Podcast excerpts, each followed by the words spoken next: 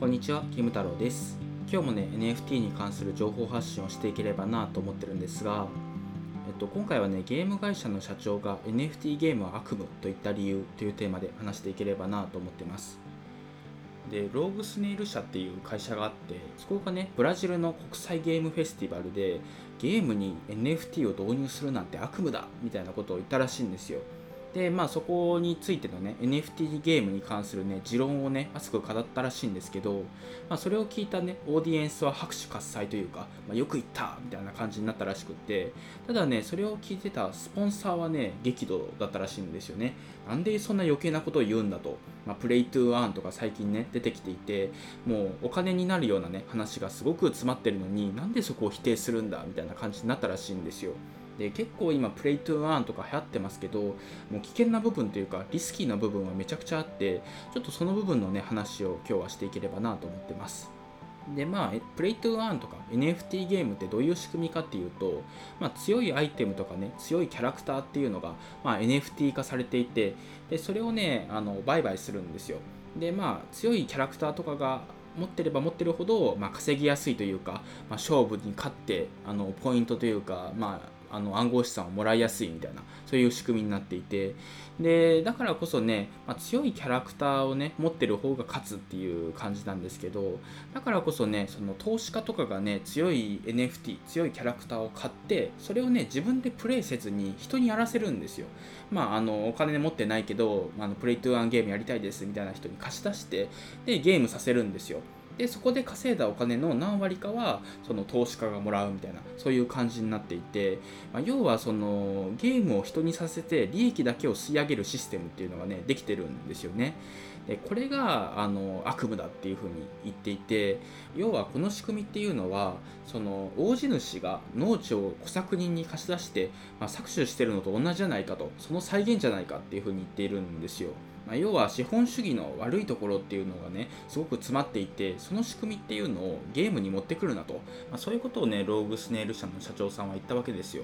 でまあ確かにわかるなって思う部分もあってでしかもそのゲームって、まあ、流行りがあるじゃないですか、まあ、ブームというか、まあ、ずっとね10年何十年と流行り続けてるゲームってあんまりないじゃないですか。だからこそね、そのまあ、NFT ゲームで稼げるっていうのはね、まあ、結構先行者利益なところがあって、先に参入した人は稼げるけれども、後から参入した人は稼げないみたいなところもね、結構あるんですよね。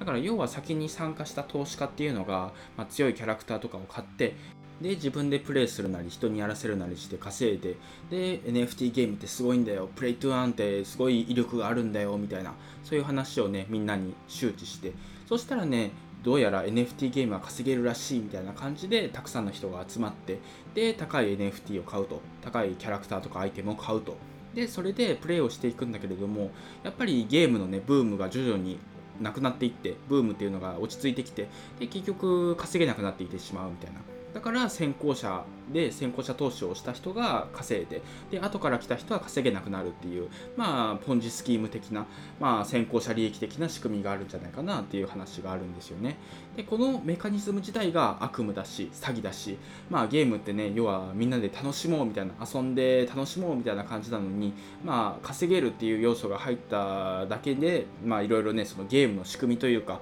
まあ、概念っていうのが変わっていってしまうっていうこれはねやっぱり悲しい部分があるなっていう話なんですですよね。でやっぱりね NFT ゲームってねプレイトゥーアーンっていうのがねちょっと先に来すぎた感じはねあるなと思っていてで個人的にはねその NFT ゲームっていろんな可能性があると思ってるんですよ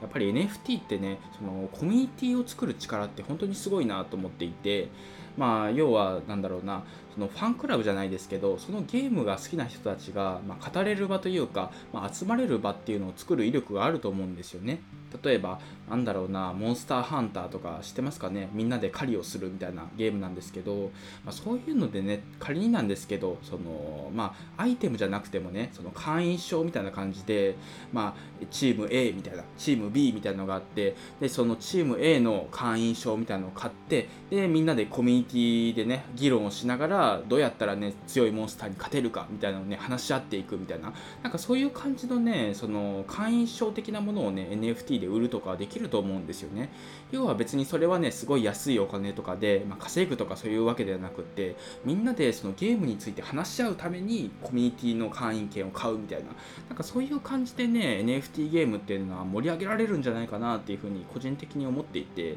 要は稼ぐに主体を置くんじゃなくってみんなで楽しむっていう目的のために NFT を使っていくっていうのはねすごいありだなっていうふうに個人的に思うんですけど、まあ、ちょっと NFT ゲームイコールプレイトゥーアーンイコール悪夢みたいななんかそういうね仕組みができる前にね新しいその NFT ゲームの形っていうのができてくれればいいのになって思っているというそういう話でした。というわけで今回は以上なんですけど今回はねゲーム会社の社長が NFT ゲームは悪夢といった理由というテーマで話してきました。